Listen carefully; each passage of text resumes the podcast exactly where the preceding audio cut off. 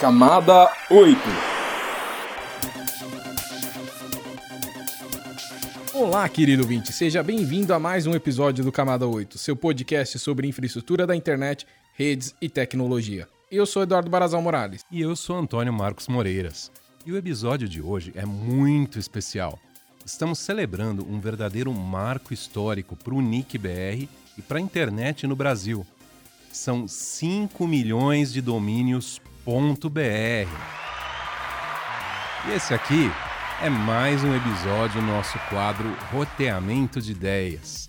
E até por conta dos 5 milhões, nós mudamos a data de lançamento para hoje, que é dia 5 do 10. Convido você a procurar o Camada 8 na sua plataforma de podcast favorita e a inscrever-se nele. Compartilhe esse episódio com o pessoal do trabalho, da faculdade, com seus amigos. E se você usa o Spotify, você pode ativar o sininho para ser avisado de novos episódios. E antes da gente ir para nossa conversa, vamos para alguns avisos iniciais. Em primeiro lugar, temos a 12ª Semana de Infraestrutura da Internet do Brasil do dia 24 a 28 de outubro de 2022. Nessa semana, nós temos o GTR, o GTS e o IX Forum. Participem! E o convidado de hoje é o Demi Guesco, diretor-presidente do NIC-BR e conselheiro de notório saber em assuntos de internet do CGI-BR. Então toca a vinheta e vamos para a entrevista. Roteamento de ideias. Demi, seja bem-vindo mais uma vez ao nosso podcast, o Camada 8. Sempre ficamos felizes aqui de receber você. Você já até participou de dois episódios falando um pouco da história da internet e agora a gente vai falar sobre um marco da internet, que é o quê? Os 5 milhões dos domínios.br. Mas antes da gente falar desse grande marco aqui para o Brasil, eu gostaria que você comentasse um pouquinho aí o que é um domínio. Tudo que está na internet é localizado através de um número que é conhecido como número IP, seja na versão 4, seja na versão 6.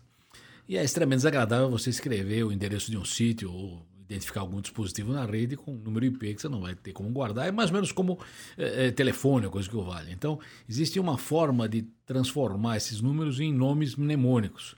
E ao fazer isso, o pessoal já aproveita para incluir alguma, alguma hierarquia, alguma hierar eh, arquitetura nisso. Então, o DNS é o sistema Domain Name System, que é, é, permite você transformar é, hierarquias de nomes em números para que você possa resolver uma situação. Então, você quer vir para o nick.br, se você escrever nick.br, isso vai ser transformado no número IP correspondente ao servidor nosso aqui que vai te atender e mostrar uma página web.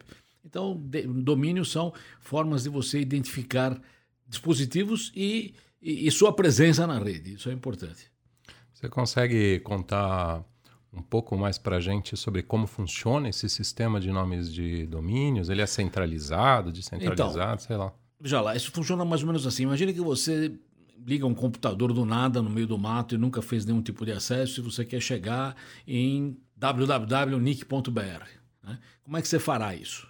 Bom, ele não tem a menor ideia qual é o, o lugar em que esse domínio será transformado no número IP. Se você der para ele o número IP, ele sabe ir, mas com o nome de domínio ele não sabe. Então ele vai ter que consultar os chamados servidores raiz.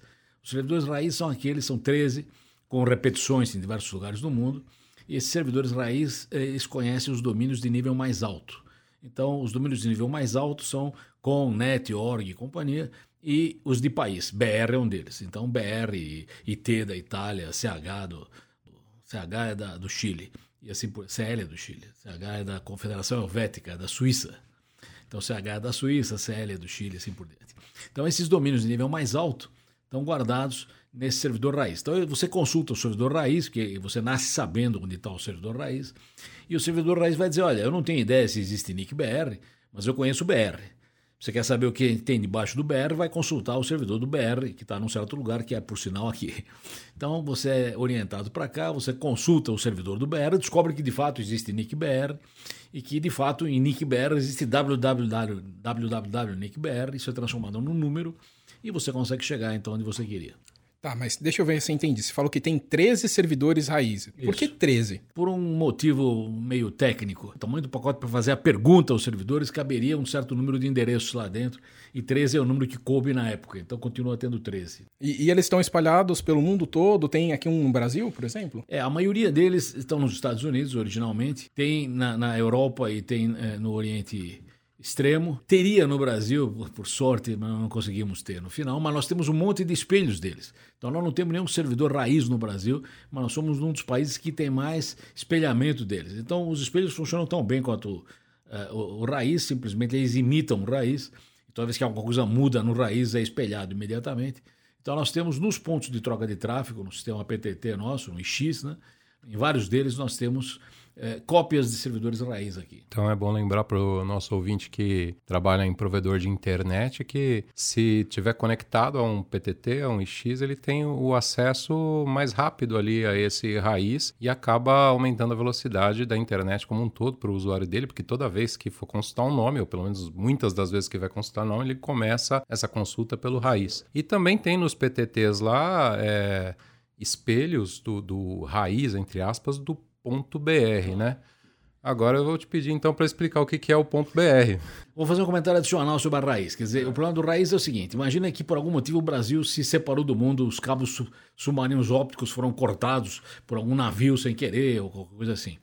Se você perdeu acesso ao mundo, Uh, uh, como é que você resolve a rede brasileira? Quer dizer, eu, eu, perdi o acesso ao mundo, mas não perdi o acesso ao Rio de Janeiro, ao Paraná, etc. e tal, que é a rede local brasileira. Se eu perder o acesso ao servidor raiz, é, mesmo que eu tenha conectividade dentro do país, eu não consigo resolver o primeiro nível. Eu não sei onde está o BR. Então, por isso é importante ter servidores raiz dentro do país. Se tiver servidores raiz dentro do país, como nós temos, né, vários, vários espelhos, Caso alguma uma catástrofe aconteça na conexão internacional, evidente você vai perder a conectividade com o resto do mundo, mas você continua funcionando internamente. Sem o servidor raiz dentro do país, nem internamente você funcionaria. Debaixo desse servidor raiz tem o BR, que é um sobrenome utilizado pelos brasileiros em geral aí no, no, nos sítios nossos e na, na, nas nossas presenças da internet. É, é, claro que isso tudo funciona globalmente, então qualquer é, nome de domínio funciona aqui como funciona fora daqui, mas o BR tem a vantagem que é espelha, digamos, a, a nossa ligação com, com, o país.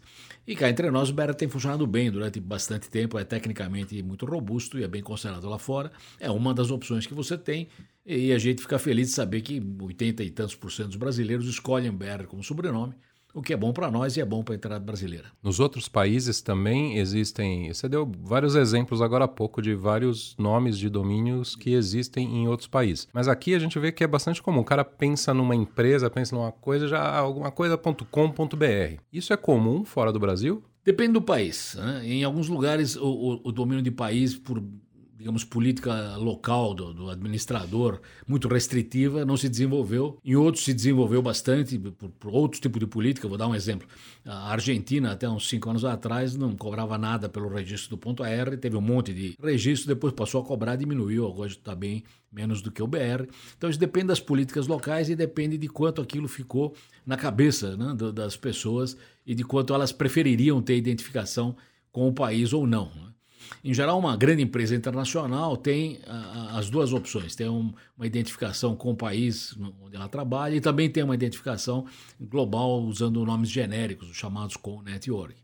No caso do BR, nós tivemos uma ideia logo no começo, que foi eh, tomar algumas medidas em relação ao que teria debaixo do BR.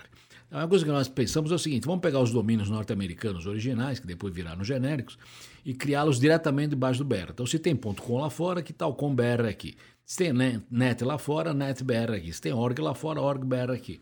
Com isso, o BR ficou mais ou menos natural, eh, como sufixo a um nome específico. Então, isso aliado ao fato que, sem, sem falsa modéstia, aí, o BR sempre trabalhou muito bem, o time técnico do Registro Brasileiro é espetacular. Eh, acho que a gente teve um bom, uma boa penetração na, no, no, Brasil com o ponto .br. Esse sobrenome que você falou veio do então de lá de fora, do ponto .com, né? De ponto .commercial, né? Veio dessa história de é, o COM-BR foi uma forma de popularizar o COM, é, a ideia do COM dentro do BR. Porque, se vocês lembram, no começo da internet, vocês diziam, não, a geração.com, não sei o que.com, quer dizer, .com ficou mais ou menos sinônimo de internet. Mas no Brasil, nós queremos .com.br. Então, nós adicionamos ao BR em sufixos que já eram populares lá fora, com net.org. E com isso, a gente ganhou, digamos, um, um certo impulso. Lá no comecinho, só as universidades é que ficaram de fora direto no, no BR. A gente tem a USP BR, o NESP BR. Então, quando começamos com isso, as universidades eram exatamente o nosso, nosso público original. Nós criamos esses domínios que eram norte-americanos, gov, net, org, com, e deixamos diretamente debaixo do BR universidades. Isso funcionou durante algum tempo, depois eh, achou-se que podia haver exploração do processo. Nós temos o segundo nível fechado, dependendo de, do top level domain que você esteja rolando, do domínio de nível mais alto. Alguns são abertos, outros são fechados. Nós somos do tipo fechado, quer dizer, você não pode registrar abóbora.br, você só pode registrar abóbora com BR, ou abóbora org.br, ou abóbora alguma coisa BR, ind.br, inf, tem um monte de opções.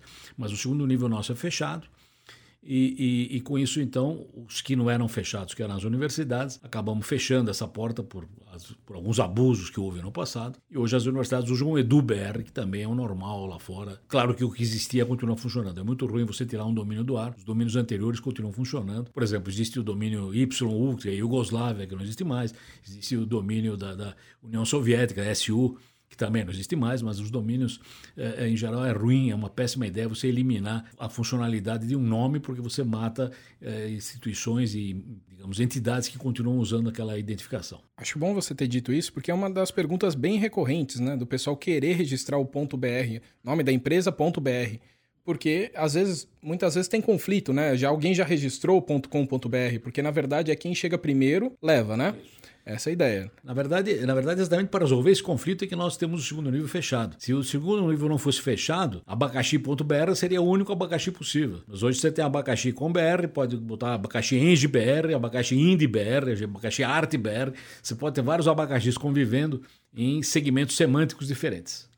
Existe alguma relação entre nome de domínio e marca? O Eduardo comentou que ah, é o primeiro que chegou e leva. Então, eu, eu não preciso ter um nome de empresa é, registrado, nem uma marca formalmente registrada para ter um, um .com.br, um .net.br. Se tiver, facilita alguma coisa? A escolha do nome é a responsabilidade do registrante. Ele escolhe que nome que é. Se o nome estiver disponível, ele pode registrar sem problema. Então, existem alguns segundos níveis que têm é, regras específicas. Por exemplo, o OrgBR ele é reservado para empresas sem fim de lucro. Você vai ter que mostrar que você é uma empresa sem fim de lucro, mas nunca vamos entrar no mérito do nome em si. Você pode chamar alfa e chamar o seu domínio de beta OrgBR.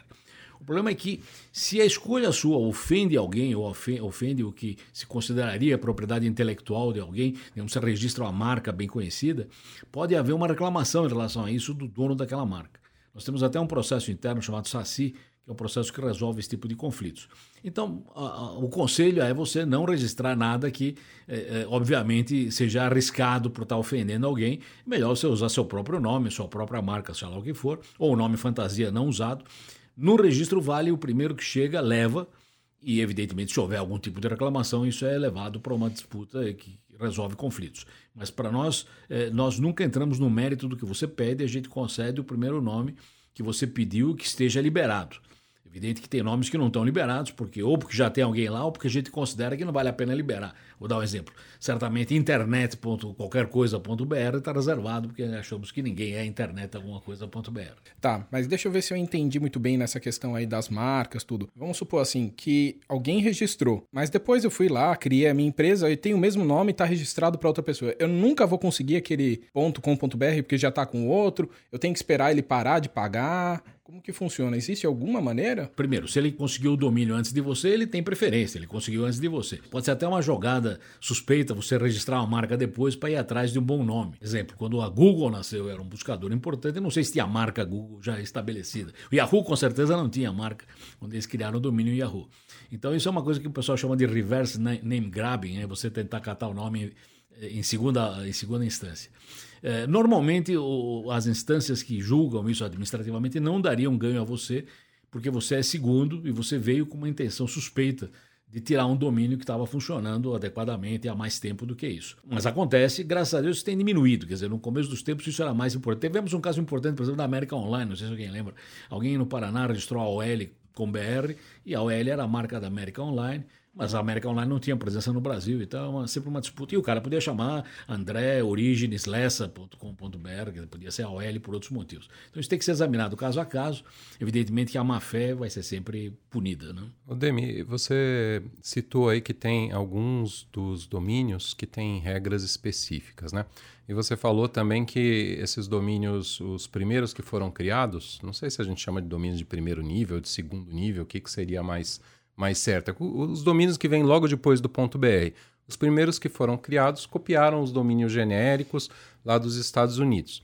Mas depois disso a gente criou outros, né? Tem hoje, sei lá, tem sampa.br, acho. Tem, tem, tem, tem, tem, cidade, tem Jampa, tem, Isso, tem. tem os de cidade. Tem algum outro que tenha sido criado? Ou existe previsão de se criar a algum gente outro? tem criado sistematicamente novos, talvez que a gente sente alguma necessidade, está faltando algo. Porque como a gente tem o segundo nível fechado, eu vou dar um exemplo. Lá pelas tantas, alguém falou, puxa, mas os taxistas gostariam de poder se identificar do resto da massa popular. Criamos o táxi.br, onde os taxistas se identificam. Tem os de profissionais Tem os de liberais profissionais também, liberados, né? Engenheiros, Enge. mé- médicos. A gente não examina se o cara é engenheiro, mas tem um domínio ENGBR. Se o cara chama Pedrosa ENGBR, isso não impede que um advogado chame Pedrosa AdvBR.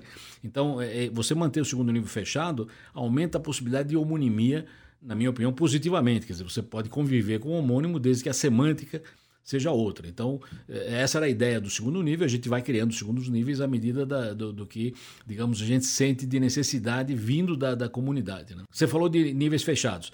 Quando nós criamos, por exemplo, o JUS-BR, foi criado especificamente por pessoal do judiciário. Então não dá para abrir o JUS-BR para qualquer um registrar embaixo. Então nós temos alguns domínios cuja regra é a seguinte, para você entrar por essa porta, você tem que ser aprovado pelo porteiro específico. A CNJ é o porteiro do JUS-BR. Se, você, se eles nos pedirem qualquer domínio, a gente não vai discutir, vai criar para eles. Vou dar um outro exemplo de domínio reservado. B.br é reservado para bancos. No BBR não vai ter alguém que se faça passar por bancos, porque se ele está no B.br, ele foi indicado pela Febraban. Ele é um banco nacional oficial, é um nome indicado pela Febraban. Então existem alguns domínios nossos que, que são fechados e que tem um porteiro para garantir que quem entra pela porta tem o crachá certo para aquela comunidade específica. Mas são poucos, mas existem. E, e isso daí, tipo, por exemplo, para domínios de profissionais liberais, né? Tem também alguma validação? Não. Nem cidade, tem que ter nascido na cidade. Não, não temos. Isso é aberto para o cara se identificar. Por exemplo, cidades, por exemplo, se você tem, tem uma pizzaria em Sampa,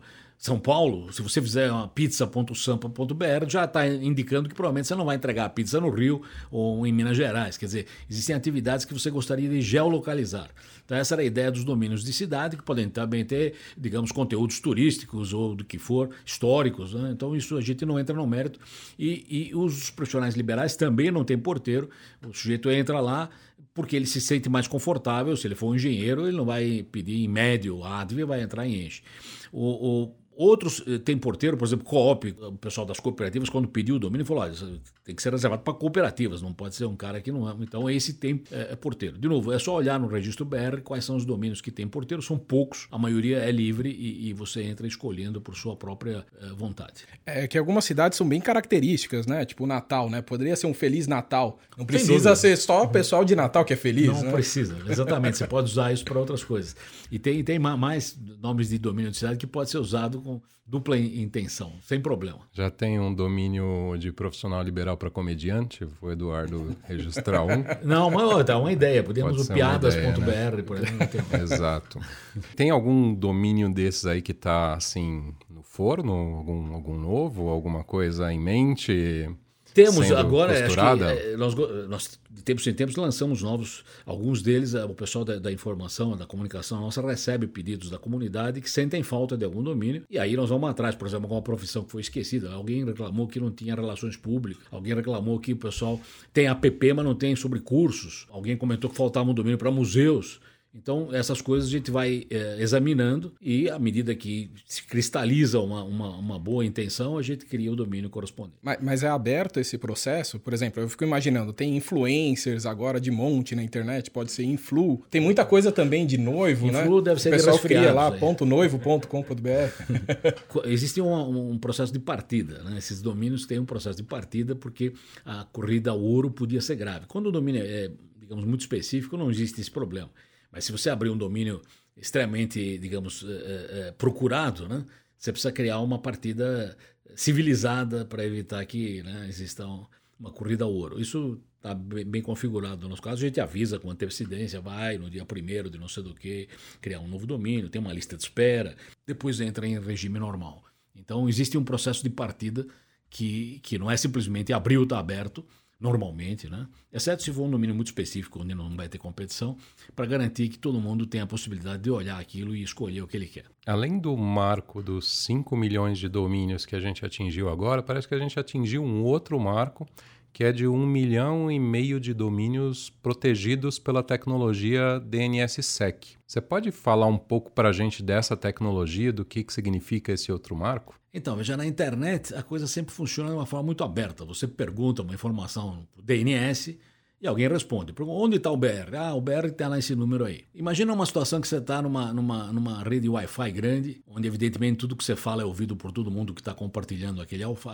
aquela rede Wi-Fi, e você pergunta uma coisa: onde está o banco banco.b.br? Algum gaiato pode responder: olha, vá nesse lugar que lá está o banco, e você vai naquele lugar e tem um negócio que parece o banco, mas não é o banco. Então, você pode ter alguém que responde no lugar do, do servidor autoritativo, do servidor com autoridade e te engana te fazendo ir para um lugar que não é onde você gostaria de ir. O jeito de resolver isso foi criado uns tempos atrás, inclusive pelo Steve Crocker, um dos pioneiros da internet, uma forma em que o servidor autoritário, aquele autoritativo, perdão, aquele que sabe qual é o nome, ele assina a resposta. Então, você recebe uma resposta que é assinada pelo sujeito que diz eu sei o que é o banco.com b.br e você pode acreditar na minha resposta porque eu não estou, eh, digamos, eh, eu não sou um homem no meio, man in the middle, alguém que está eh, armando um ataque. Isso chama DNSSEC, DNS com Security. Nós fomos bastante pioneiros nisso, acho que depois da Suécia nós fomos o segundo país que adotou, estamos bem na, nessa posição. E temos um milhão e meio de domínios no BR que já são assinados, evidentemente que tem 3 milhões e meio que não são. Mas o que é importante é que os domínios, por exemplo, domínios tipo Gov nossos do governo, ou domínios que tem porteiro, é, ou domínios JUS, né, eles são obrigatoriamente assinados, porque a gente não gostaria de correr risco num domínio grave desses aí. Um domínio pessoal, que não é muito crítico, ele se assinar, ótimo. Se ele não assinar, a assinatura é grátis, ele faz aqui no, no registro, mas a gente não, não, não obriga ninguém a assinar, exceto os domínios que tem porteiro, os domínios especiais, em que a gente exige que no momento de criação ele já venha assinado para dar mais segurança aos usuários. Um milhão e meio de domínios DNSSEC é um bom número se comparar com os demais domínios de país. Acho que continuamos bem nessa, nessa imagem aí.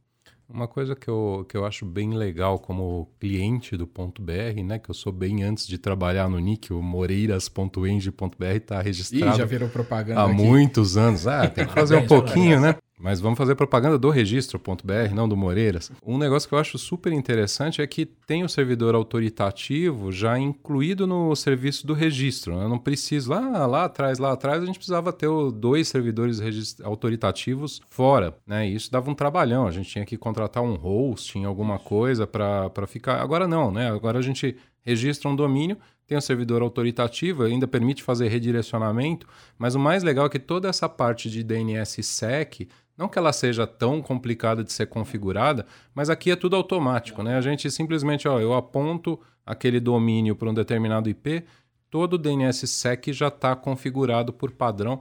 E eu acredito que hoje em dia o Registro BR oferece lá um, um leque de é, recursos nesse autoritativo que atende a, a um número enorme de, de usuários, acho que para quase todo mundo. Na verdade, quer dizer, antigamente o, o pessoal registrava o domínio e procurava um servidor de DNS fora para poder resolver isso aí. Você tinha que apontar para alguém.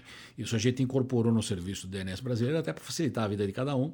E, evidentemente, você quer hospedar a página, isso sim, você vai ter que procurar, um provedor onde você hospede sua página. Mas o apontamento para ela vai, vai ser feito ah, grátis aqui do próprio BR. Quer dizer, você põe onde você quiser a sua página e a ponta do BR. Você acha que hoje é, parte aí, pelo menos, do, do, sucesso do DNS, da adoção do DNSSEC no ponto .br e talvez até da, da adoção do, do ponto .br é, venha também desse tipo de serviço Sim. que o registro oferece? É, nós temos algumas características que são mais ou menos típicas nossas. Né? Uma delas, por exemplo, é que nós somos um, um chamado registro é, espesso, um registro grosso. Em que sentido é isso? Os seus dados estão guardados aqui e não estão guardados no intermediário genérico. Você pode, ter um, você pode usar um intermediário para fazer o registro, sem dúvida, tem todo o direito de fazer isso, mas nós guardaremos os seus dados aqui. Então, se amanhã você tiver uma mudança de intermediário, você estava hospedado num lugar, vai para outro, a, a, sua parte de, de, de, apontamento aqui continua sólida, você vai, evidentemente, trocar o apontador, mas você continua tendo os seus dados armazenados aqui.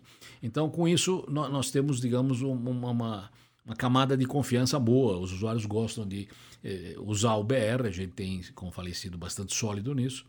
E só para completar isso, quer dizer, é importante você ter um domínio específico, porque você pode brigar com o seu provedor de rede social ou de plataforma, o que for. Se você amarrar sua identidade a um provedor específico, se ele sai do ar, se você, por exemplo, estava no Orkut, Orkut não existe mais, quando você distribuía para todos os seus amigos, olha, me consultem que eu estou no Orkut, barra no que e tal, hoje você estaria, digamos, fora do, do, mundo. Se você tem um domínio não sei o que.br, você, pode você podia estar apontando para o Orkut, saiu o Orkut, você aponta para outro lugar ou não aponta para lugar nenhum, mas você continua com a sua identidade preservada. Então, isso eh, na, na pandemia ficou ainda mais claro, porque todo mundo precisou usar a internet, e a gente está vendo que o número de domínios cresceu bem durante a pandemia. Odemi, eu, eu vou até vou polemizar um pouquinho aqui. Eu me lembrei agora de um caso que aconteceu um tempo atrás, que foi uma dessas grandes redes sociais teve um, teve um problemão, né? Ficou muitas e muitas e muitas horas fora, com, com vários serviços fora, e depois voltou e tudo mais, mas aí nos dias seguintes eu só ouvia dizer, né? Poxa, mas a rede ficou fora e meus negócios ficaram fora e, e não sei o quê. E eu fiquei pensando, cara, por que, que essa empresa não tem uma página web, né? Por que, que pôs todos os, todos os ovos na mesma cestinha lá daquela rede social e o cara não tem uma presença própria na web com o nome dele, com uma página que podia até ter um redirecionamento para aquela rede social e para as outras, né? Hoje em dia, olha, a gente vê até caso de, de provedores, né? Às vezes a gente vai ensinar o pessoal dos provedores como se tornar um sistema autônomo, como pedir é, endereços IP, número de AS aqui no registro BR. E, e o pessoal do registro BR normalmente pede o, o site do provedor para ver se o cara é provedor mesmo e tal. E às vezes o provedor não tem site, o provedor só tem um endereço da rede social XYZ.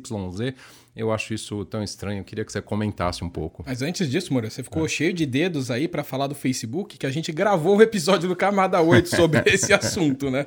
A indisponibilidade temporária do Facebook e o BGP. Foi, Facebook, WhatsApp e tudo mais. Então o ouvinte pode ir lá no episódio antigo para saber do que a gente está falando, se não lembra, né?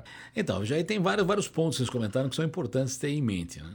Certamente, primeiro, a história de botar todos os ovos na mesma cesta é ruim, porque se a cesta sai fora do ar, você perde o acesso aos seus próprios ovos, o que é bastante ruim.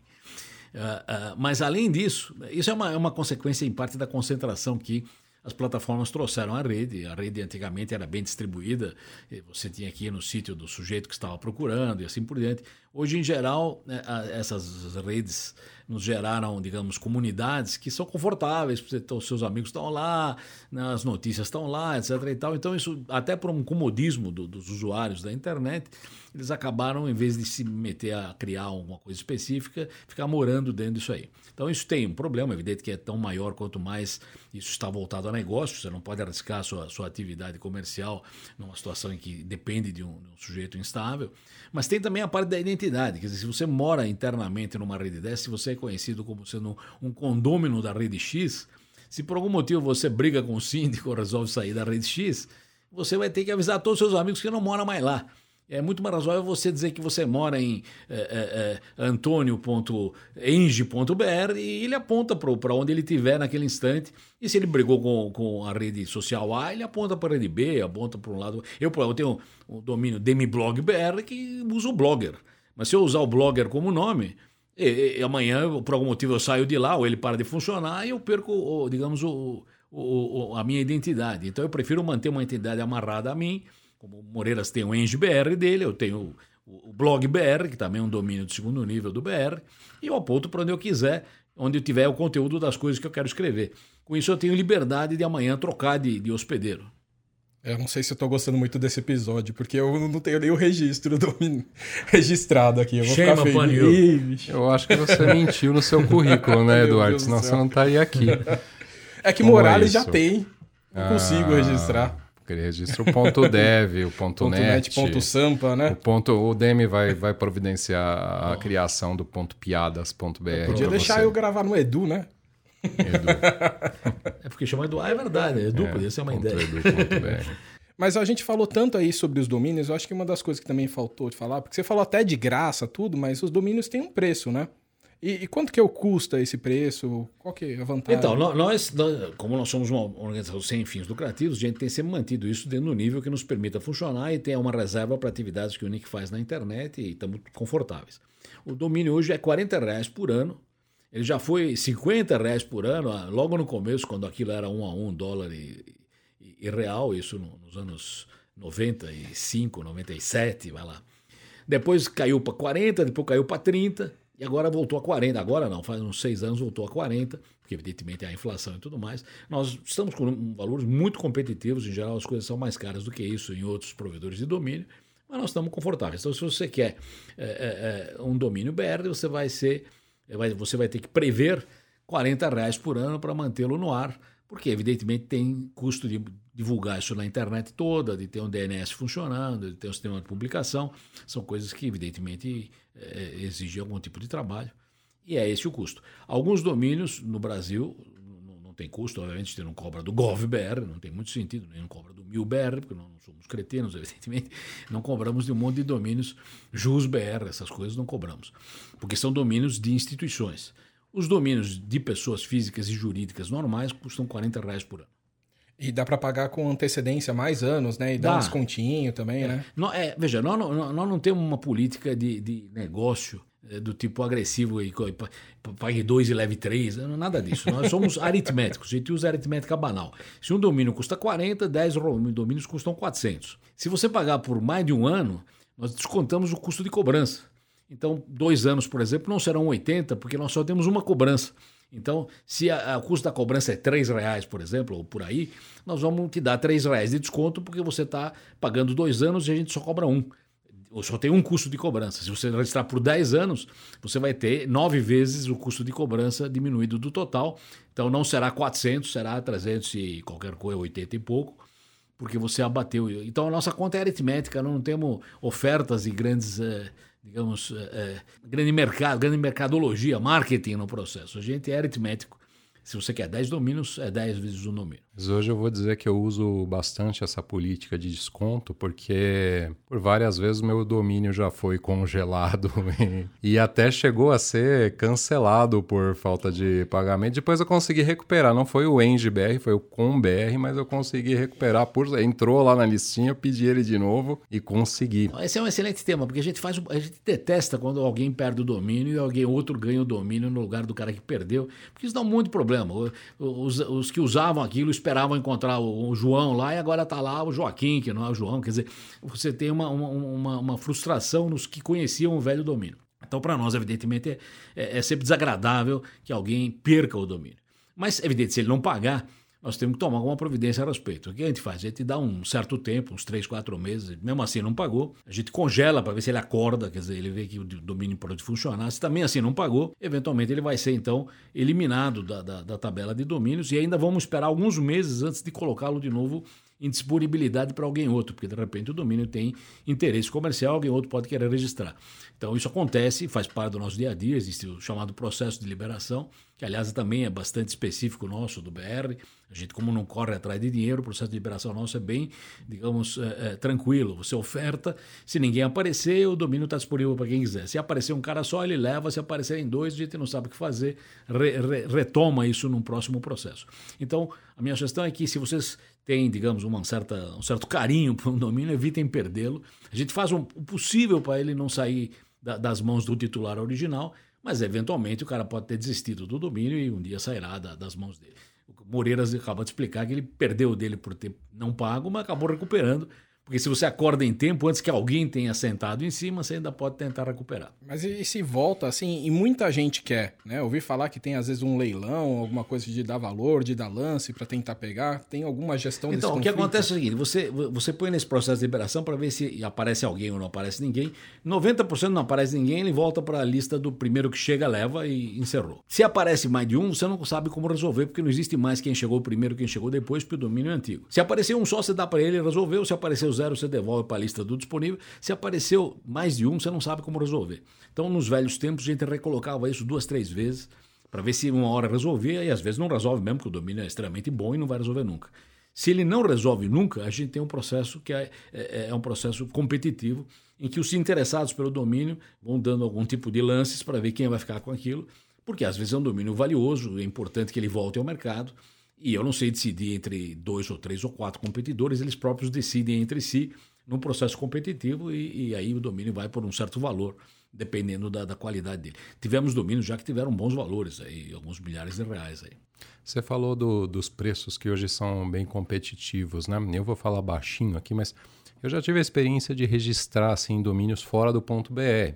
Uma coisa curiosa que acontece, que às vezes pode enganar algum ouvinte nosso, assim, é que você vai registrar o primeiro ano, o cara te dá lá por um dólar, uma coisa assim. Aí, aí quando vem a renovação, aí, aí você ganha a surpresa, porque daí fica bem mais caro até do que o ponto .br, né? Falando sobre ainda valores, né? A gente falou, temos 5 milhões de domínios, chegamos nesse marco e temos 40 reais por domínio, então o nosso ouvinte consegue fazer a conta de vezes aí sabe mais ou menos quanto que a gente tem de orçamento anual aí, de, de recursos financeiros arrecadados anualmente. Manter o ponto .br custa tão caro assim, o que, que a gente faz com esse dinheiro? Muitos ouvintes nós já conhecem, o Nick já sabem a resposta disso, mas para aqueles que não conhecem, né? onde que a gente coloca esse dinheiro? Em camada 8. Ele fica fazendo esses vídeos aí. esses vídeos da camada 8. Ah, não, camada 8 não custa tão caro assim, não. não você tem, tem os pontos de troca de tráfego. Tá tem indo o para você, Moreira. Que cuida para mim não tá indo. Também então, não tem, vem tem, para mim. O CERT, o CETIC, vocês já ouviram dessas coisas. Então, nós temos um monte de ações que, teoricamente, devolvem esse valor para a internet brasileira e cá entre nós tem sido muito bem sucedido. A gente optou sempre por não ter nenhum tipo de distinção nos valores de domínio. Nós não temos domínio que vale mais e que vale menos. Para nós todos são 40, pode ser um domínio com 80 letras, pode ser um domínio com 3 letras espetacular. Se ele for devolvido, vai valer de novo 40. A gente só tem essa exceção do processo competitivo para entregar para alguém, mas ele vai pagar 40 por ano. Então, isso é um caso importante. E, e vou citar mais um, quer dizer, é, é, existem domínios grátis. Em Toquelau tem domínios grátis. Como eu falei, a Argentina até uns seis anos atrás era grátis. O problema dos domínios grátis é que você tem digamos, uma convivência com sujeitos não de tão boa fé, como em geral um cara que paga 40 reais. E nós ainda somos chatos, nós pedimos CPF e CNPJ, nós queremos que o, dono daquele domínio, o titular daquele domínio, tenha algum tipo de presença nacional. Ou ele é brasileiro, ou ele é uma empresa que está no Brasil, ou tem uma filial no Brasil, que é um CPF ou um CNPJ. Com isso, o, BR é um dos domínios que tem menos é, população suspeita nele, né? Em outros domínios. Quer dizer, quando você é atacado por alguém de, de, que gera ataques tipo spam, ou mesmo tipo negação de serviço, toda coisa assim, é pouco provável que você veja um domínio brasileiro envolvido no ataque. Nós somos um domínio razoavelmente limpo. A gente é, digamos, vítima de ataques. Mas poucos ataques nascem de alguém que tem sobrenome BR, porque quem tem sobrenome BR já entregou o CPF, o CNPJ, ele é bem conhecido, então ele está um pouco exposto no processo e ele não vai arriscar fazer bobagem. Você falou assim desse do Brasil ser muito limpo, tudo, de outros países também terem alguma identificação, mas tem os genéricos também. Tem. Né? E eu gostaria de saber um pouquinho desses genéricos. Você vê ele como uma competição? Como que você vê isso para o futuro da internet, os genéricos? Então, os genéricos eles têm um comportamento diferente. Para começar, os genéricos são regulados pelo ICANN. Portanto, os genéricos lá, quando, quando eles, é, eles é, deixaram de ser norte-americanos, viraram genéricos, isso já faz algum tempo, evidentemente, é, para evitar um, um, um, controle do mercado, a ICANN decidiu que eles tinham que se dividir entre registrar e registrar. Então, os registros, os registros genéricos, eles não fazem a interface com o usuário. Então, por exemplo, você não vai perguntar a VeriSign, que cuidava, cuida do ponto .com, alguma coisa, você vai perguntar ao GoDaddy, ou alguém que faz o, a intermediação entre uma coisa e outra. Então, isso depende muito da política do registrar. Boa parte da política disso está no registrar. Se você não paga, por exemplo, é um assunto do registrar. Se ele vai te cobrar mais ou menos, é um assunto do registrar. Ele paga ao registrar uma tabela fixa, mas o com, por exemplo, pode ter valores variados dependendo de qual é seu intermediário. O BR não tem assim, o BR é fixo, BR é um domínio de país, não está sujeito, digamos, à regulação da ICANN nesse processo, como outros domínios de país, e cada domínio de país tem as suas regras próprias. Por exemplo, tem um domínio que tá, tem mais gente do que o Brasil, de uma ilha no meio do Pacífico chamada Tokelau. Tokelau tem mais domínios que o Brasil, porque o Tokelau é grátis. Então, o modelo de negócio do Tokelau é o seguinte: você registra Tokelau, alguém vai te vender algum outro tipo de serviço, ou sei lá o que você vai querer fazer com aquilo. Então, isso depende, de, como falei, de política pra, de país para país. O nosso, por exemplo, é fechado só a brasileiros, mas existem vários domínios de país que não são fechados aos nacionais do país, são abertos a quem queira. Então, isso depende de, da, da, da política de cada domínio e a gente acha que razoavelmente acertou na nossa, não só porque temos, digamos, uma boa população, como temos um bom retorno financeiro, dá para apoiar várias atividades e somos um domínio razoavelmente limpo, porque não somos totalmente abertos como Tokelau e companhia, mas também não somos fechadíssimos a ponto de pedir papel. Você não precisa entregar nenhum tipo de documento, exceto o OrgBR, que precisa entregar um papel. O resto do pessoal não precisa entregar nenhum tipo de documento. Para não me censurarem aqui, eu sempre tive vontade de mandar alguém para catarcoquinho.com.br, mas palavrões, no geral, são palavras não permitidas dentro do ponto .br. Por quê? Bom, vamos lá, por partes. Isso vem do começo da, da, do BR. E, primeiro, ninguém aí tem condições de definir o que é um palavrão ou não. Tem um dicionário de palavrões, se você pegar lá, tem zilhões de exemplos, então não é uma boa ideia dizer se é palavrão ou não. Mas existe uma regra de ouro na internet que é o seguinte: o primeiro que chega registra e o domínio é dele. Então, naquele, no começo dos tempos, eh, o Gomide, que foi uma figura notável da internet brasileira, pegou e registrou como o primeiro que chega, todas as palavras que ele achou de baixo calão, porque daí as palavras não estariam disponíveis a ninguém, já estariam reservadas pelo registro brasileiro. Então a ideia foi evitar que uma palavra desagradável estivesse disponível para quem registrar. Se você achar uma que está disponível, você registra, né? ninguém vai reclamar de você. Não tem um, um medidor de, de, de, de obscenidade, para ver se a palavra é obscena ou não, nos, não, não nos julgamos capazes de examinar isso e não há nenhuma regra dizendo que palavras obscenas serão proibidas. O que acontece, na verdade, é o seguinte: o que está disponível pode ser registrado e nós tomamos providência para que um conjunto de palavras esquisitas não esteja disponível. Já teve gente dizendo o que, que eles estão querendo fazer com isso? Vão querer abrir um bordel mais para frente? Não. Nós simplesmente reservamos palavras que achamos que não, não ficaria bem existir um sítio com aquele nome originalmente. Foi um critério nosso. E, na verdade, chegamos antes, porque como o primeiro que chega registra, naquela altura do campeonato nós chegamos antes. É como se a gente já tivesse registrado elas, é isso? Isso, estão registradas, na verdade. E os números? Então, existem regras nos velhos tempos. Por exemplo, você não podia começar com um número, tinha que começar com um nome. Isso aí, com o tempo, foi afrouxando, mas nós mantivemos algumas regras. Nós, por exemplo, no começo não aceitávamos uma letra só. Nós temos o domínio BBR, que é uma letra só tecnicamente pode, mas nós tínhamos algumas restrições, não podia ser só numérico, não podia começar por número, mas isso foi afrouxando com o tempo. Hoje pode começar com número. Mas não pode ser só número hoje ainda. Não eu, pode, eu lembro que, que um é... tempo atrás eu tentei, o, o pessoal mais antigão vai entender por quê, eu tentei registrar o 8051.com.br, daí eu descobri que não podia, né? Fiquei meio chateado, porque existe o 8051.com, né? Eu vi que não tinha no .br, fiquei todo feliz, falei, ah, não pode. Que pena, por isso que não tem. Então, na verdade, poderíamos, isso podia ser liberado. Nós temos várias coisas, por exemplo, nos velhos tempos não tinha palavras acentuadas, você tinha que escrever é, pau de açúcar e não pão de açúcar. Hoje você pode registrar o domínio com tio, com cedilha, essas coisas foram evoluindo. Algumas restrições nós não removemos, por exemplo, a restrição de só números não removemos, podemos remover. Tecnicamente não tem mais. Está, tá, na verdade, na análise sintática do que você escreve. Então, na análise sintática do registro brasileiro, existem regras e se você não passar por elas, não continua. Mas essas regras certamente podem ser revistas com o tempo e talvez você possa liberar números sem problema maior. Eu nem prestei atenção nisso. Nos velhos tempos você não podia começar por número e não podia ser só numérico. Certamente hoje você pode começar por número, mas acho que ainda não pode ser só numérico no BR. E tem coisas que não podia antes que hoje pode, como falei, caracteres acentuados e outras coisas aí. Né? Em geral, a regra é que está no, no no RFC correspondente. É, acho que essa de números tem até o Nova Iguaçu, né? Começa com 9. Então, pode começar por 9 agora. Uhum. Eu, nos velhos tempos não podia. Mas aí também tem número já pré-registrado, 24, 69, que não pode registrar. É isso eu não sei, porque o comigo na época ele estava protegido. Esses eu não tentei, não, Eduardo, eu não posso não, dizer nada. Na época Olha, mas já não podia. Então... Para não dizer que só você faz piadinha, tá tudo indo muito bem, tudo muito ponto bom, mas vamos caminhando para o ponto final aqui. tá certo.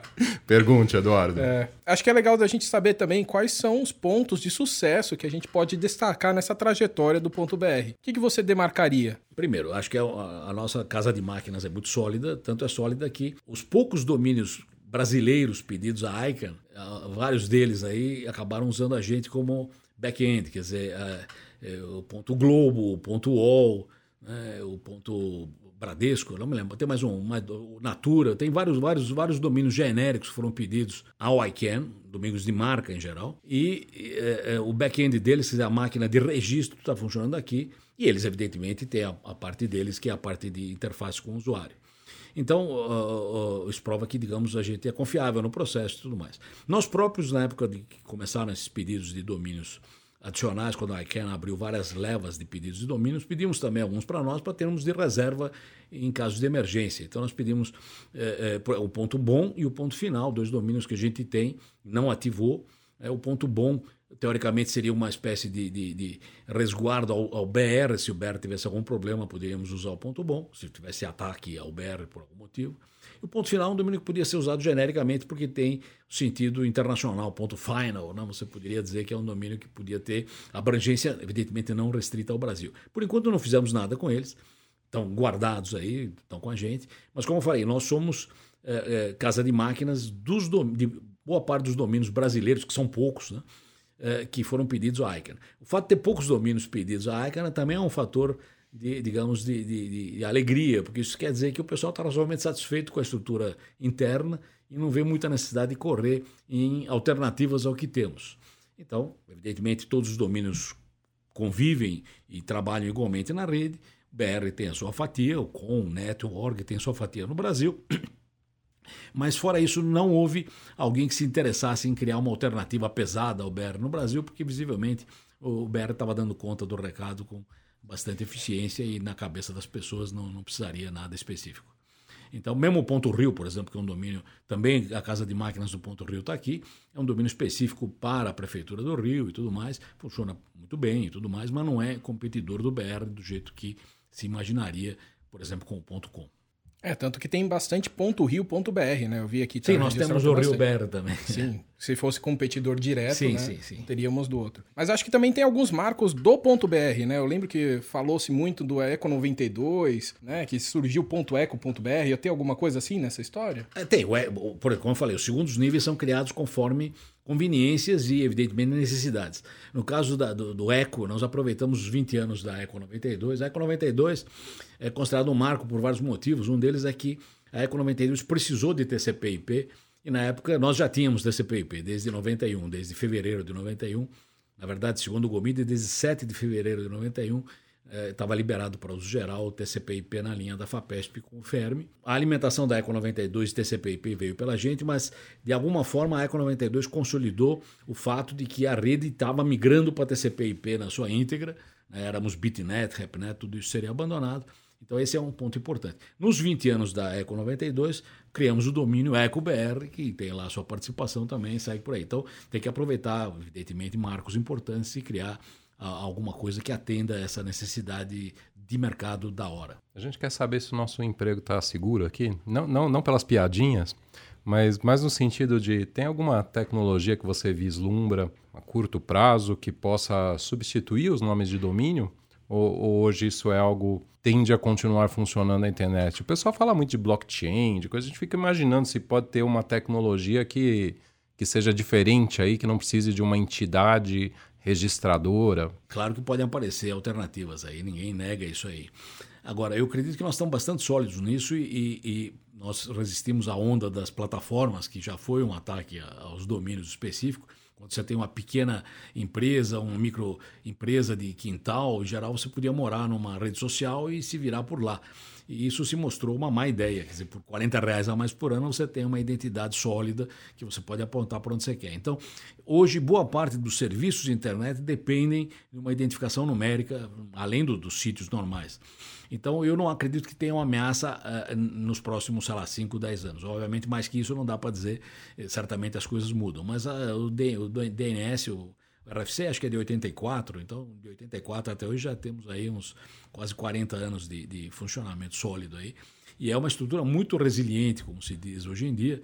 Então, nunca, por exemplo, um dos 13 servidores raiz saiu do ar de uma forma dramática. Então, nunca aconteceu nada de dramático na área de nomes de domínio. E, e isso dá segurança aos usuários. Então, eu diria que é, é, é, a tecnologia certamente muda, tem até propostas de IPs que não são IP tradicional. É, na ITU, a China botou uma proposta de IP alternativo, mas é uma outra discussão. Se isso mudar, evidentemente, você, por exemplo, havia uma tendência uns 10, 20 anos atrás de ter raízes alternativas. Por que, que toda raiz tem que ser esses três? Eu queria criar minha própria raiz. E aí seria ruim, porque você podia ter um outro BR que não fosse o Brasil, fosse, por exemplo, Brooklyn, ou fosse outra coisa qualquer. Aí você precisaria ter uma raiz das raízes para descobrir qual raiz você estava usando. Em suma, isso não prosperou a história do Open Root, que é essa, essa, essa discussão não prosperou. Nós estamos numa região razoavelmente estabilizada, mas eu concordo que podem vir novidades tecnológicas que mudem isso aí. Por enquanto, a gente está razoavelmente seguro. E eu recomendo que todos registrem o domínio, inclusive o Morales. Né? Acho que era bom ter um domínio. já, já anotei aqui, já estou registrando. Porque a ameaça não tem no DNS, mas os empregos tem, ele não falou tem, nada. Tem sim. Cada um entenda o que quiser. tá ótimo. Eu acho que é isso aí, né, Demi? A gente está aqui já adiantado no tempo. Deixo aqui, sei lá, para você os parabéns pelo seu trabalho, que está aí desde o começo pelo, pelo ponto .br, para toda a equipe do registro.br. Parabéns aos usuários que registraram .br, porque eles fizeram uma excelente escolha, na minha opinião. E eu queria te perguntar se você tem algum comentário final, alguma coisa que você queira acrescentar. Ah, eu acho que o comentário final é o seguinte: quem não tem BR, por favor, tenha um BR rápido, porque isso é bom para todo mundo e cá entre nós. Volta ao Brasil, quer dizer, nós temos eh, excelentes serviços, como deve ter sido visto em vários eh, episódios do Camada 8 e tudo mais, eh, o próprio Camada 8, que são serviços que a gente só consegue fazer porque a gente tem é, é, um superávit da receita do BR em relação aos servidores BR e ao serviço BR. O nosso serviço BR é um serviço sofisticado, tem servidor nos Estados Unidos, tem servidor na Coreia, tem servidor na Europa. Quer dizer, o BR não, não é um negócio que é uma máquina aqui atrás da parede. Tem em todos os pontos de troca de tráfego também. Então é um serviço, por isso que ele é sólido. Né? Se você estiver na Ásia, você não precisa vir até aqui para consultar onde está o BR, você vai consultar o BR na Coreia, provavelmente, que é mais perto de você provavelmente eletronicamente mais perto também. E na Europa, onde você tem servidores na Alemanha, tem servidores na Grécia, tem servidores nos Estados Unidos. Em suma, eu, e isso também é uma coisa que reflete, digamos, a velha, a velha ideia da internet cooperativa. Ah, nós temos um servidor na Alemanha, a Alemanha tem um servidor aqui. Nem nós pagamos a eles, nem eles pagam a nós. Quer dizer, se você pegar um domínio que termina em DE, provavelmente aqui atrás da parede alguém vai resolver esse nome para você sem que você tenha aqui até a Alemanha, porque o servidor DE é, eh, também está no Brasil. Então, esse é o espírito original da internet, de colaboração. Os países se ajudam, nós temos servidores secundários para praticamente toda a América Latina e eles têm também servidores secundários nossos, quer dizer, a gente contribui para que a solução de nomes da, da, dos vizinhos e dos, e dos colegas de country code top level domain eh, seja a mais barata e eficiente possível. Então, isso é um, um espírito da internet que é preservado e acho, eu, pessoalmente, acho que é muito importante preservar essas ideias originais, que é mais ou menos o decálogo do CGI e outras coisas, são as ideias originais da internet que nos deram algo muito saudável. Então é isso daí. Muito obrigado, Demi. Todo mundo registrando os .br, inclusive o Eduardo Barazal. Especialmente. Especialmente. Já está anotado aqui. E vamos para os nossos últimos avisos. Lembrando a todos da Semana de Infraestrutura. Não deixe de se inscrever que vai acontecer no final deste mês. Teremos também a nossa última live do ano, a live intra-rede Evolução das Redes, Novas Pesquisas e Protocolos, que vai acontecer no dia 16 de novembro de 2022, às 10 horas, no horário de Brasília. E por fim, também teremos a nossa última turma do curso Becop, a turma 23, que vai ser do dia 7 a 11 de novembro de 2022. Para ficar por dentro da nossa agenda completa de cursos e eventos, acesse septrobr/cursos-eventos. Sugestão de temas, dúvidas, elogios e críticas consultivas, mande para cursoseptro.nick.br. Então estão esperando aí os seus comentários. Se você quiser, pode também colocar na caixa de perguntas logo abaixo da descrição do episódio no Spotify. E ainda para os nossos ouvintes que nos seguem no Spotify, É importante lembrar de ativar o sininho e assim receber as notificações de todos os novos episódios. E eu quero convidar a todos para que se inscrevam em nossas redes sociais para não perder nenhum conteúdo importante. Vocês nos encontram no Twitter como comuniquebr, no Facebook, LinkedIn, Instagram, Telegram, nós somos nickbr e no YouTube é só procurar por NickBR Vídeos. Esperamos que você tenha gostado do episódio e qualquer problema é culpa da camada 8. Até mais. Tchau, tchau, pessoal. Então, é isso aí, pessoal. Essa, a camada 8, é mais uma das iniciativas que só podem ser feitas, proporcionadas, porque nós temos o registro de domínios BR. Então, não esqueça de registrar o seu para dar sobrevida às coisas que fazemos.